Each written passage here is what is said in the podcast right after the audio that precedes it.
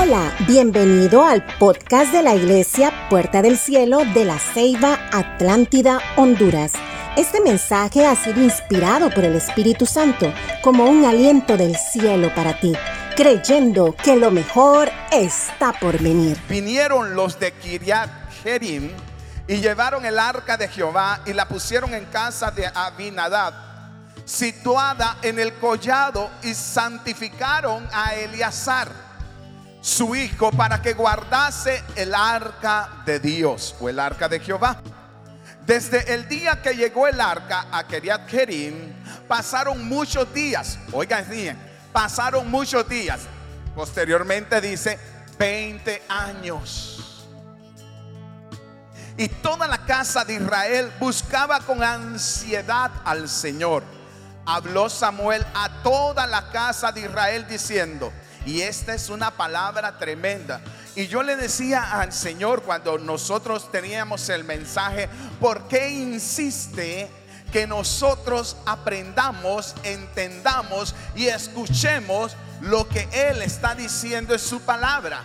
Porque el hermano Dionisio lo decía, si oyeres atentamente la voz de Jehová, tu Dios, estas bendiciones te alcanzarán.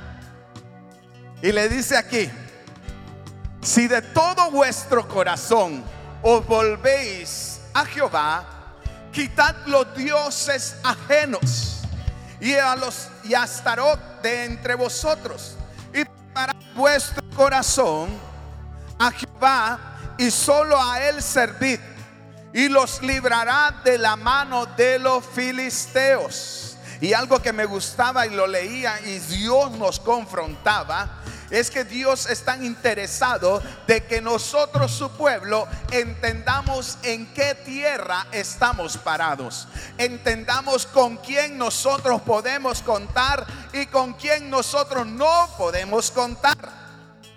Volverse a Dios es una palabra que siempre está interesado el Padre que nosotros hagamos. Dice que volverse a Dios es una oportunidad de romper con el pasado, con aquellas cosas que fueron causa de tropiezo en nuestra vida y de nuestros errores. Aceptar la invitación de volverse a Dios es como iniciar en un cuaderno nuevo, un cuaderno en blanco y ver tu futuro como algo que está por descubrirse algo nuevo, no en ruina, sino la oportunidad de edificar una casa, una familia, un hogar, una nación y esta iglesia que Dios nos ha dado. Si Dios es Dios de nuevas oportunidades, no todo está perdido. Dios te da la oportunidad de volverte a Él. Dios quería tratar con nosotros y siempre ha estado interesado a que el pueblo vuelva su corazón delante de Él. Porque Él está interesado que nos volvamos, porque fácilmente nos extraviamos en nuestro diario andar. Nosotros podemos profesar que somos hijos de Dios y en un momento de nuestra vida olvidamos el papel que somos hijos de Dios. Cuando viene la prueba, cuando viene la tentación, cuando vienen los momentos difíciles, cuando la angustia toca tu puerta de tu casa, cuando la enfermedad llega a tu vida o a donde un familiar, es ahí donde las situaciones se vuelven difíciles. Y Dios está interesado que si nos volvemos a Él, Él se va a acercar a nosotros. Dios tiene una y mil maneras de cómo traerte de nuevo a Él. Yo siempre le digo, amado, escoja la manera de cómo Dios le va a enamorar. Porque usted va a volver aunque usted ande perdido. Hemos declarado, iglesia, que por este lugar han pasado un sinfín de personas viniendo a nuestros retiros declaramos en el nombre de Jesús que Dios lo va a alcanzar y lo va a alcanzar a través de nosotros, a través de nuestro testimonio, a través de nuestro trabajo para salir y ir y buscar a las personas. Dios está interesado a que la iglesia se vuelva una iglesia agresiva, una iglesia de decisión, una iglesia que tenga definición para poder entender cuál es el propósito en esta tierra. Pero para poderlo hacer entender, iglesia, el primero que tiene que ser convertido somos nosotros mismos. El primero que tiene que cambiar somos nosotros. El primero que tiene que ser libre somos nosotros. El primero que tiene que ser sano somos nosotros. Porque no vamos a hablar algo que nosotros no vivimos. Si nosotros predicamos un evangelio de libertad, andaremos en la libertad que Dios nos ha dado. Él no quiere que nosotros vivamos en un doble pensamiento, sino que permanezcamos firmes en una sola decisión. O amamos el mundo o lo amamos a Él. Pero no podemos estar fingiendo iglesia y disculpe, este mensaje es de confrontamiento a nuestra vida espiritual. Para que la bendición de Dios llegue, nosotros tenemos que tomar decisiones. Para que la bendición de Dios nos alcance, debemos de tomar decisiones. Y dichas decisiones hay veces no son fáciles. Hay veces vamos a llorar. Hay veces vamos a sufrir. Hay veces vamos a perder. Pero en el proceso Dios nos está haciendo entender que Él es un Dios celoso y Él no comparte su gloria con cualquiera. Y usted es la gloria de Dios. Él daría pueblos, naciones y multitudes solo por amor a ti has andado cargando tanto los problemas, has estado viviendo situaciones difíciles, te has estado ahogando en ese vaso de agua porque las fuerzas que tienes ahora ya no son suficientes. Pero yo te vengo a dar noticia buena en esta hermosa mañana. El Dios que tú tienes jamás te dejará de su mano. El Dios que tú tienes jamás te soltará. El Dios que tú tienes saldrá como poderoso gigante peleando tu batalla, dándote la victoria que tú mereces para conquistar lo inconquistable y dártelo en tus manos. Es que no solamente le vamos a señalar su error o no solamente le vamos a señalar sus equivocaciones. Hermano, no seríamos correctos. Porque cada vez que nosotros señalamos los errores de las personas, de igual manera podemos caer en algún momento. Por ende, nosotros debemos de acuerparnos, cuidarnos, levantarnos, animarnos, protegernos brindar el apoyo a las personas que necesitan una palabra suya, un mensajito suyo puede causar la diferencia o marcar la diferencia en una persona que está alejada en Dios. Usted puede ver, las redes sociales están para poder tener comunicación y hemos tragiversado la función de las redes sociales haciéndolas más otra cosa que predicar a Jesús en nuestras vidas. Piensen esto, nadie puede servir por un lado a Dios y por el otro lado a Satanás. Deja la dicotomía, o sea, la división de pensamientos, es decir, el doble forma de vida y entrégate a Dios de corazón. Dice la palabra de Dios, de modo que si alguno está en Cristo, nueva criatura es. Las cosas viejas, no las viejas, las cosas viejas pasaron, he aquí, todas son hechas nuevas. Pero el versículo yo siempre lo remarco algo bien fuerte. Dice que de modo que si alguno, dice todos, Dice todos. De modo que si todos están en Cristo, ¿cómo dice la palabra? ¿O se equivocaron al momento de escribir eso? ¿Verdad? Pueda que sí. De modo que si todos están en Cristo, ¿por qué usa la palabra algunos? Piénselo bien.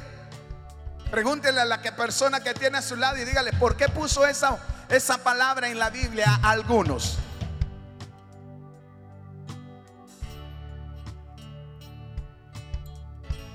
Porque no todos van a poder alcanzarlo. Son palabras claves que marcan la diferencia en una oración. Otra palabra clave que podemos verla en Apocalipsis 3:20. He aquí estoy a la puerta y llamo. Y vuelve a escucharse. Si alguno oye mi voz, abre la puerta entraré a Él, cenaré con Él y Él conmigo. El alguno en este momento es muy importante. Yo le pregunto, iglesia, ¿usted es ese alguno? ¿Usted es esa persona? ¿Es alguna persona de esas? Ay, pastor, sí, yo quiero serlo. Y yo le decía, Señor, es que qué difícil hay veces se pone esta babosada, Señor. Y yo oraba hoy en la mañana y yo le decía, Señor, hay veces no me siento ni apto de estar aquí arriba, porque hay veces mi mal o mis pensamientos me juegan un mal juego, valga la redundancia de palabra, y me hacen más bien no estar delante de ti. Y algo que nosotros hemos dicho, y una hermana lo compartía, que cada vez que nosotros subimos a este altar, nuestro amado oh Dios saca todo, aún lo de nosotros, y lo exhibe en público. Porque Dios está interesado en sanar nuestro corazón para que usted sea sano posteriormente. Por ende yo le decía, no vamos a hablar de una libertad que nosotros no estemos viviendo. El diablo siempre va a buscar una artimaña para poder detenerte. Siempre va a poner un obstáculo. Siempre va a poner una prueba. Siempre va a quitarte el ánimo. Porque el diablo juega con nuestras emociones y nuestros sentimientos. Y muchas veces nos sentimos peor que una cucaracha. Ay, no valemos nada. Aplastame. Machucame. Nos sentimos mal. No hemos entrado a la batalla y llamamos con un espíritu de derrota. ¿Quién sabe que lo vamos a lograr? Están diciendo que el 2021 va a ser un año peor que el 2020. Mentira del diablo. Y aunque así se levante el enemigo, hay un Dios que ha prometido que nos va a sostener y nos va a poner en lugares seguros. Y no vamos a temer. Iglesia, aunque las plagas sean recias, aunque vengan siete y nos quieran caer encima, de todas esas Dios nos saldrá o nos sacará victoriosos. Iglesia, esto ya está dado, escrito en la Biblia. Estos son los principios de dolores. Esto está diciendo que la venida de Dios está cerca. La venida de Jesús está a las puertas. La mesa ya está arreglada. Las copas ya están puestas. El banquete está listo. Solo faltamos nosotros, la novia, a que subamos a encontrarnos con nuestro amado. La trompeta va a sonar y aquel que no esté preparado aquí se va a quedar. Pero queremos agradar a Dios. Pero queremos vivir en santidad, iglesia. Y esto no es solamente querer, esto debe de ser un deber en nosotros. Dice la palabra de Dios en Josué 24:15. Y escúchelo bien. Y si mal os parece, si mal os parece, servid a Jehová. Escosqueos hoy a quien sirváis. Pero yo y mi casa serviremos a Jehová. Yo y mi casa serviremos a Jehová. Pregunto, ¿qué decisión usted ha tomado? Y usted me va a decir, no me mira, pastor. Hoy domingo estoy aquí en la iglesia, pero no queremos una religión ni una rutina que todos los domingos usted tiene que venir a este lugar.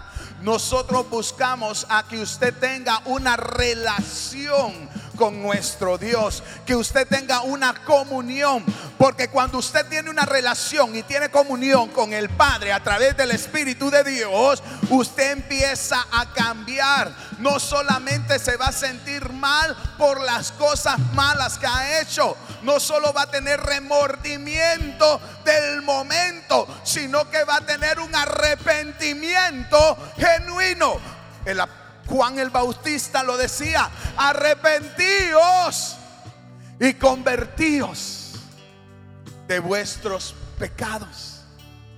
¿Por qué? Porque cuando nosotros hacemos algo malo, tal vez nos sentimos mal en el momento, tiramos nuestras cuatro lágrimas y pensamos, disculpe que le hable de esta manera, que con eso limpiamos nuestro pecado.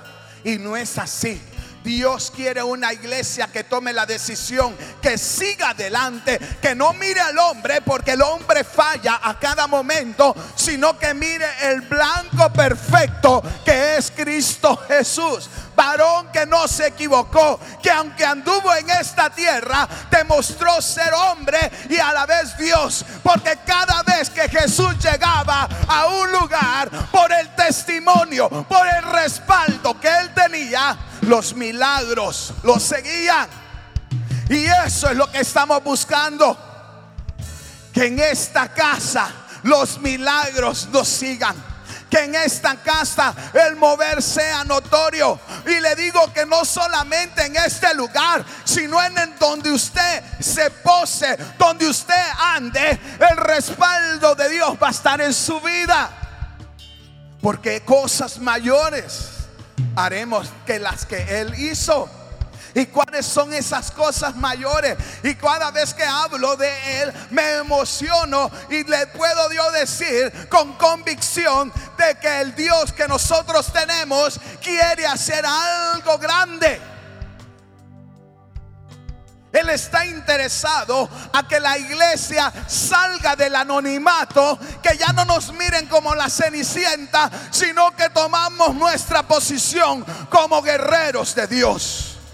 Siempre el pueblo de Israel estaba siendo sometido por alguien y en este momento eran los filisteos.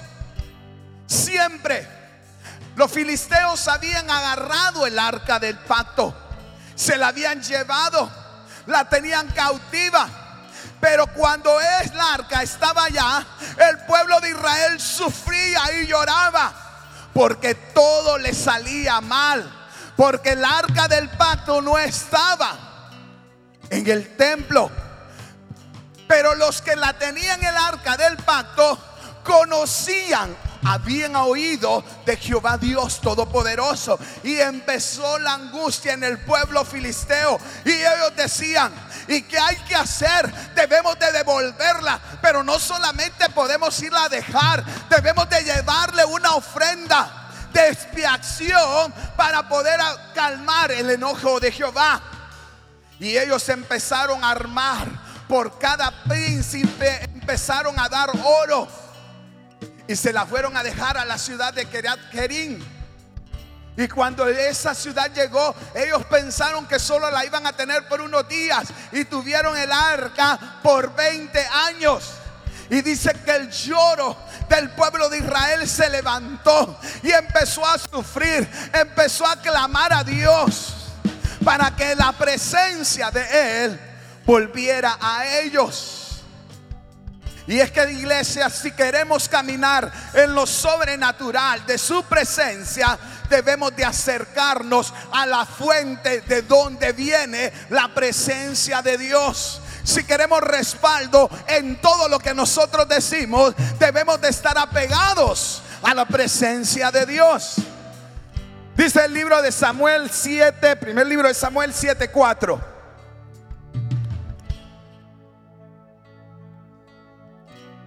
Entonces los hijos de Israel quitaron un problema, una necesidad, una situación hace una acción de cambio. Yo no sé qué Dios te está pidiendo en esta mañana que tienes que quitar de tu vida. Y no estoy diciendo a tu esposa, ¿verdad?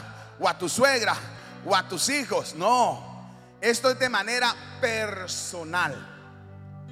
Dios está interesado a que el pueblo pase a otro nivel espiritual. Y yo lo digo de esta manera, no podemos entrar al 2021 jalando los maritates del 2020, ¿me entiende? No podemos jalar con bultos del 2020 al 2021 porque no va a poder entrar. La aduana no lo va a dejar entrar. Así típico como queremos ir a veces a los Estados Unidos de una manera ilegal.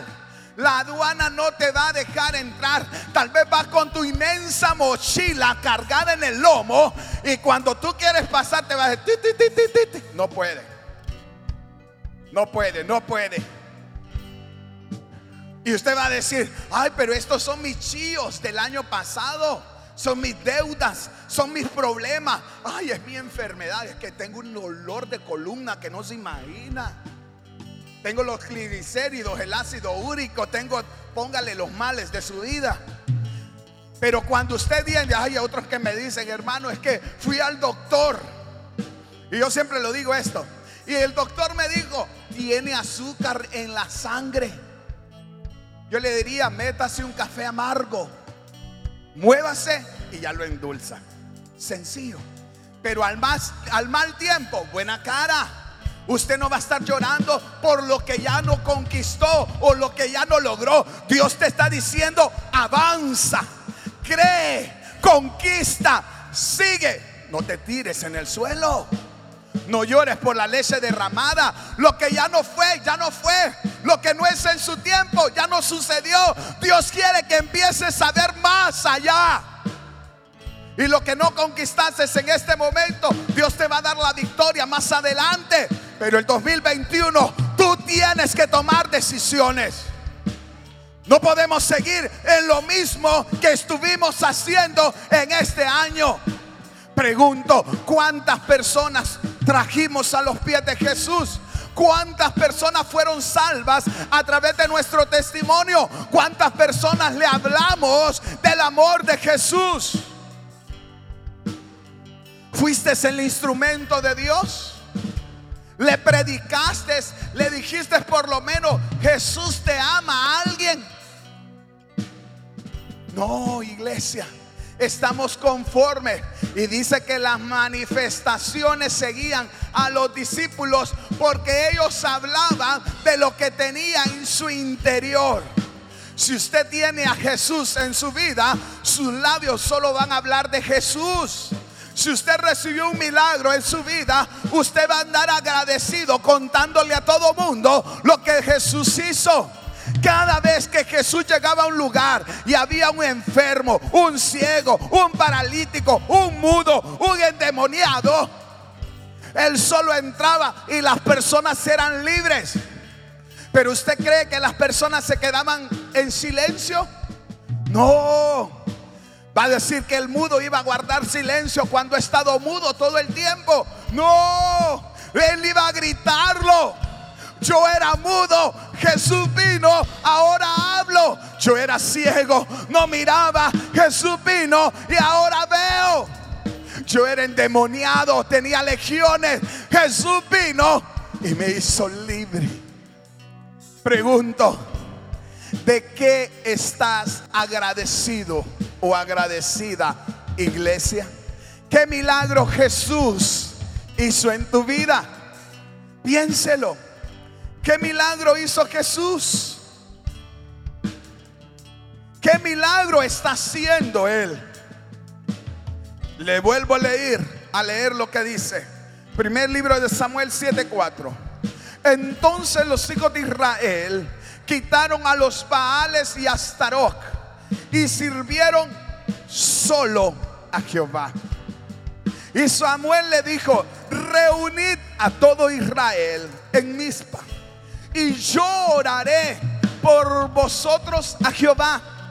Y se reunieron en Mizpa y sacaron agua y la derramaron delante de Jehová y ayunaron aquel día Y dijeron ahí, contra Jehová hemos pecado. Y juzgó Samuel a los hijos de Israel en Nispa. Israel tomó la decisión correcta, dejó el pecado, la idolatría, mostró públicamente su definición por Dios y Samuel oró por ellos.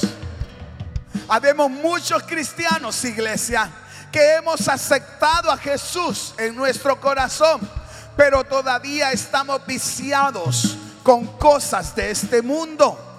Queremos quedar bien con lo de afuera que quedar bien con Dios. Dios te quiere apartado. Y cuando Dios te aparta, Él te da un renombre, iglesia. Dice que somos real sacerdocio, nación santa, pueblo adquirido por Dios. Y si el pueblo es adquirido por Dios, es porque es linaje escogido por Él. Pero nosotros nos equivocamos. Queremos vivir con nuestros pensamientos carnales queriendo agradar nuestros deseos y olvidarnos de Dios. Usted me va a decir, es que pastor, es que la juventud solo es una. Y si no la vivo, ¿cómo voy a saber dar un consejo? Y nosotros empezamos a argumentar cosas para justificar nuestro pecado. Hay veces decimos, mire, es que yo le decía a la tentación o a la hermanita o, o a la hija del diablo que venía o el hijo del diablo que me estaba tentando que soy hijo de Dios y que no voy a ceder. Pero tanto va el cántaro al agua que en algún momento se quiebra. ¿Y por qué el cántaro se quiebra? Porque yo cedí al momento de ser tirado. Si usted desde el momento hay una relación que no es correcta y usted sabe las intenciones, usted tiene que ponerle un stop y no darle larga a la situación.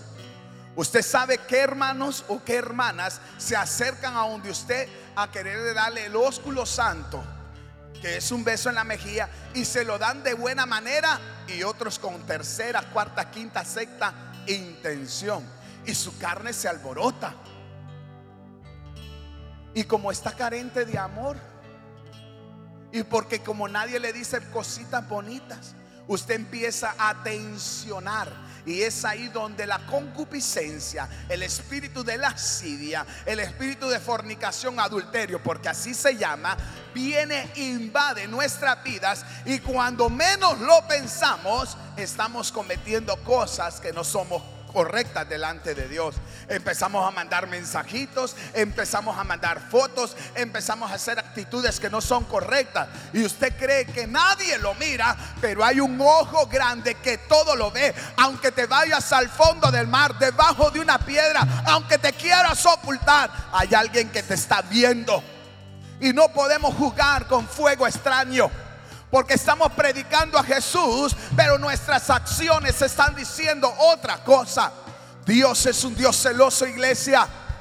Y como, es celoso, está buscando a que su iglesia viva en santidad. Definición es dejar todo lo que no está haciendo bien a nuestra vida y volcarnos de corazón correcto ante Dios y a todo lo que atrae la salud y el bienestar a tu vida espiritual, a tu casa y a tu futuro. Óigalo bien, Dios quiere que volvamos a Él y volvemos y insistimos esta palabra porque para cuando nosotros nos acercamos a Él, las bendiciones nos van a alcanzar. Y vemos parte y dice su palabra en el libro de Job 8:5 si te vuelves la mirada a Dios, si le pides perdón al Todopoderoso, si fueres limpio y recto, ciertamente luego se despertará por ti, te resplandecerá o restablecerá en el lugar que te corresponde. Dice que cuando andamos correctamente delante de Jehová Dios, Él se va a despertar por nosotros. Él nos va a defender. Él va a pelear nuestra batalla. Le pregunto iglesia, y usted lo sabe bien claro, ¿habrá algo imposible para Dios? ¿Habrá algo imposible? Ahorita el día 31, cuatro días. Y este año termina, cuatro días. Y estamos declarando que la gloria de Dios nos sorprenderá. Cuatro días. Usted va a empezar a hacer la lista de sus peticiones. Pero yo quiero, iglesia, que cuando usted la esté escribiendo, usted entienda y declare sobre cada petición. Muchos somos tales que escribimos la petición el 31 y la volvemos a ver hasta el 31. Y empezamos, ay, es que no me acordaba que había pedido. Este sí, esta no, no, no, no. Y son más las no que las que sí. Pero iglesia, usted solo hizo el pacto el 31 pero no peleó por esas peticiones durante todo el año. Sáquela de la cartera, otros la tienen en la cómoda, otros la andan en la Biblia, otros la tienen guardada en la computadora. Yo no sé a dónde usted la tiene. Desempólvela. Que esas peticiones tengan lágrimas, que esas peticiones tengan ruego, aún le sirvan de pañuelo para el moco cuando usted está llorando para que tengan cumplimiento. Pero no quiere venir a hacerla el 31 del 20 y sacarlas el 31 del 21. Es que Dios conoce mi corazón. Es que Dios conoce mis intenciones. Es que Dios, es cierto que Dios te conoce, pero también tenemos que pelear, guerrear, declarar, profetizar, establecer, afirmar, luchar pero nos conformamos con lo poco. Y Dios no quiere que vivamos de glorias pasadas. Dios quiere que vivamos las presentes, las que vienen, las que han de venir, las que vamos a conquistar. De eso Dios quiere que vivamos. Dice que las crónicas fueron escritas para que el pueblo se recordara que había un Dios que luchaba por ellos, que había un Dios que los protegía. Y yo me quedaba sorprendido y hablaba con algunos de los líderes y yo le decía, Israel tuvo el privilegio de ver lo sobrenatural. Dice que cuando estaban de noche aparecía la columna de nube de fuego y en la mañana la columna de nube. Yo soy curioso, hermano. Mi naturaleza es así yo me hubiera ido a meter donde estaba la columna, aunque estuviera lejos, y hubiera visto quererla tocar, sentir el calor. Oigan, la distancia era larga, pero el pueblo de Israel estaba calientito, porque las noches en el desierto son extremadamente frías, pero estaban calientitos. Y en el día la, la calor es extrema que te quema y te tuesta pero había una columna de nube. Eso es sobrenatural. No lo cree iglesia, pero el pueblo de esa manera se extraviaba. No tenían que comer, les mandó maná. No tenían, insertaron del maná, les mandó las codornices. No tenían agua, les sacaba de la piedra. Estaban a boquita, ¿qué querés? Y aún así renegaban. Óigalo bien, iglesia, con nosotros. Dice la palabra que somos bienaventurados, doblemente bendecidos, que no viéndolo creemos, que no observándolo lo declaramos. Por ende, la fe que nosotros movemos dice que debe de ser comparada como el grano de mostaza, el cual si lo tenemos por muy pequeño, le diremos a las montañas y a los montes que se muevan de un lugar a otro por la fe nosotros somos salvos. En la muerte de Jesús en el madero que al tercer día resucitó, usted y yo conquistamos. Pero hay veces no entendemos el privilegio de ser hijo de Dios. Y es ahí donde Dios nos confronta a que nosotros sigamos adelante. Las amenazas están. Los problemas llegan cuando nosotros, nosotros bajamos la guardia. Dice el primer libro de Samuel 7:7. Cuando oyeron los filisteos, óiganlo bien, que los hijos de Israel estaban reunidos en Nispa y ellos estaban reunidos para pedir perdón. Ellos ya habían escuchado de Jehová Dios. Ellos ya habían oído quién era Jehová y se preocuparon. Subieron los príncipes de los filisteos contra Israel. Y al oír esto, los hijos de Israel tuvieron temor de los filisteos. Entonces dijeron los hijos de Israel a Samuel, ay, no cese de clamar, Samuelito, por nosotros a nuestro Dios, para que nos guarde de la mano de los filisteos, Samuelito. Así son muchos. Queremos que los líderes o los pastores vivan orando por usted y el que abrió las puertas al diablo fue usted mismo. Quiere que Dios lo lidere y usted mismo le dio cabida al enemigo. Iglesia, estamos para apoyarle y no me malentienda. Queremos bendecirlo en todos los puntos, pero hay decisiones y hay situaciones y hay espíritus que yo mismo le he dado cabida para que tengan derecho legal de nuestra vida. Usted mismo se va a parar firme y le va a decir a Satanás que salga en el nombre de Jesús. Y la libertad viene porque viene a nuestras vidas. Y el pueblo de Israel clamaba y le decía a Samuel. Y dice, y Samuel tomó un cordero de leche y lo sacrificó entero en holocausto a Jehová. Y clamando Samuel a Jehová por Israel. Y lo más poderoso, que cuando alguien se humilla, Dios responde y dice, Jehová le oyó. Hay algo poderoso en el clamor. Hay algo poderoso cuando usted dobla sus rodillas. Hay algo poderoso cuando usted empieza a interceder. Dice que Él inclina su rostro, presta su oído al clamor. Por algo lo dice en la línea directa de Jeremías 33:3. Clama a mí. No Wilmer, no los líderes, Jehová Dios responderá y te mostraré, y yo las quiero, cosas grandes, ocultas, que tú no conoces. Clama a mí. Yo siempre lo pongo, lo pongo como ejemplo. ¿Qué es clamar? Clamar es romper el silencio. Clamar es gritar con toda tu fuerza. Clamar es arrodillarte. Clamar es gemir. Clamar es llorar. Clamar es hacer algo de manera sobrenatural. Para que la presencia de Dios venga. Pero no diga, Señor, hay tipos de oración según el grado de necesidad. Cuando hay alguien que va a morir, tú necesitas clamar. Tú tienes que romper el silencio para que el milagro ocurra.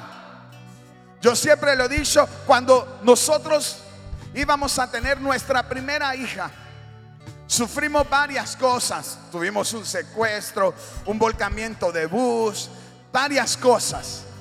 Y el chongo que el diablo quería hacernos era muerte. Yo me acuerdo que cuando el doctor llegó, miró a nuestra hija. El doctor nos dijo, su hija, este es el chongo que el diablo nos quería dar. Su hija tiene un tumor y ella va a tener que ser sometida a operación, recién nacida. Cuando eso sucedió, nosotros nos desgajamos y empezamos a llorarle a Dios. Y le empezamos a decir, Señor, tú habías prometido, recordándole, que nos ibas a dar lo mejor de lo mejor. Señor, clamamos. Yo empecé a llamar a todo mundo para que me apoyara en oración, porque en la unidad está la fuerza. Y empezamos a clamar. Oiga, una noticia de esta manera a un padre que está anhelando un hijo que no tiene en el momento lo desborona. Y empezamos a llorar. pero a la vez empezamos a alimentar la fuerza en nuestro corazón y le decíamos, Señor, si es tu voluntad que mi hija quede bien, déjala vivir. Si no es tu voluntad, llévatela. Porque yo no voy a poder vivir con una carga de esta manera. Hermanos, empezamos a llorar. Empezamos a hablar a todo mundo. Entra la enfermera. Cuando entra la enfermera al, al cuarto donde estábamos, ella dijo, ¿y qué hace este montón de gente en este lugar? Y nosotros nos quedamos viendo con mi esposa. No sé qué habla. Voy a llamar al guardia. Bajó a llamar el guardia al médico de turno y subieron. Y cuando llegó no había nadie en la sala más que solo nosotros dos, mi esposa y yo. Y ella decía, ¿y dónde está la gente que estaba en ese lugar? Estábamos en un segundo piso, abrió el balcón, empezó a ver si la gente se había tirado porque no habían bajado por la grada. Iglesia, era la oración de todo el pueblo que estaba clamando. Hermano, ella nos decía el doctor, si su hija a las 8 de la mañana no empieza a beber un pepe, a las 10 nosotros la preparamos para meterla al quirófano y operarle ese tumor. Lo más sorprendente, iglesia, empezamos a clamar. Clamar es romper el silencio, lloro constante, gemido, clamor delante de Dios. Llegó el doctor, le hicieron todos los, exámenes, radiografía y todo. Lo más sorprendente para el doctor, y eso lo puede decir, es el doctor Vanegas, que estaba viéndola y cuando empezó a ver, él dijo, pero su hija no tiene nada. La sombra que tenía ya no la tiene. Un milagro. Miren, hermano, yo no sé. Cuando el doctor empezó a decirme eso, yo brincaba de la alegría. Y yo decía, Jehová respondió mi clamor. Él me oyó desde su monte santo. Así que iglesia, ¿habrá algo imposible para Dios? No lo hay. ¿Habrá algo que Dios no puede traer respuesta a tu vida en este 2020? No lo hay. Él lo cumplirá. Si Él te dio una palabra, aférrate a esa palabra, crea esa palabra, declara la palabra, que Dios te va a sorprender. Y dice la palabra, y oyó Jehová. Y Jehová oyó. Los filisteos vieron que Israel al decidir buscar a Dios se volvió una amenaza. Y así sucede. Cuando tomamos la decisión usted y yo de pararnos firmes, nos volvemos una amenaza para el mismo infierno. Porque vamos a arrebatarle las almas al enemigo para que estas personas vengan a los pies de Jesús. Este es el momento de tomar nuestra posición.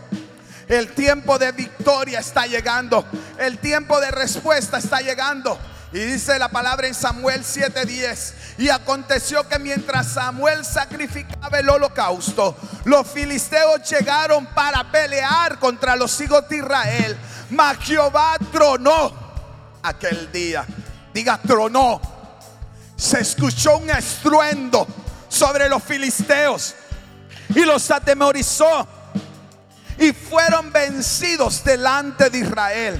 Y sabiendo que los hijos de Israel en misma siguieron a los filisteos, hiriéndolos hasta abajo de Betcar. Y tomó luego Samuel una piedra y la puso en Mispa y en Sen y le puso por nombre Ebenezer, que su significado es hasta aquí nos ha ayudado Jehová. Hasta aquí. Este es el momento donde nos encontramos. Esta es la realidad donde usted está. Hasta aquí te ha ayudado Jehová. Ha sido un año difícil. Ha sido un año donde has llorado. Ha sido un año donde te han dado malas noticias, donde han recibido problemas, donde ha habido situaciones de recesión económica, de todas. Pero podemos decir con fuerza y seguridad, Ebenezer. Yo le pido que se ponga en pie en esta mañana.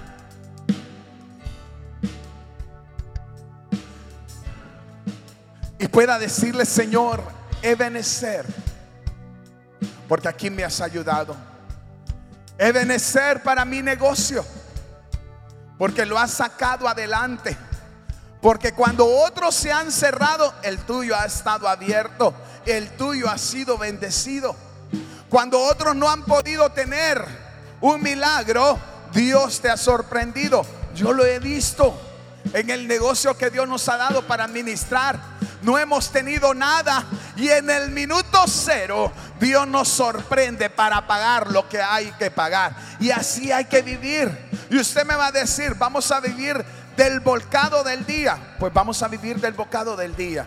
Pero de algo estamos seguros, no vamos a mendigar pan no nos vamos a morir. El sustento siempre va a estar en nuestras casas. Yo lo decía y lo repito lo que mi hermana decía en el testimonio. Saque sus calderos, saque sus pailas, saque sus tinas, las cucharas, todo aquello que sirva para almacenar agua y créalo, porque la bendición que Dios te va a dar o te va a dar va a ser grande, amplia, remecida, va a ser algo glorioso sobre tu vida. Y cuando Dios te bendiga, vas a ser bendición para las demás personas. Eso es el secreto. No solo te vas a llenar tus bolsillos de dinero, sino que también tus bolsillos van a tener que dar a aquel que necesita, porque Dios te va a hacer ensanchar. Te vas a ensanchar. Vas a recibir grandes cosas. Esperamos que hayas disfrutado de este mensaje y sea de bendición para tu vida. Compártelo en tus redes sociales y no olvides lo importante que eres para Dios y para nosotros.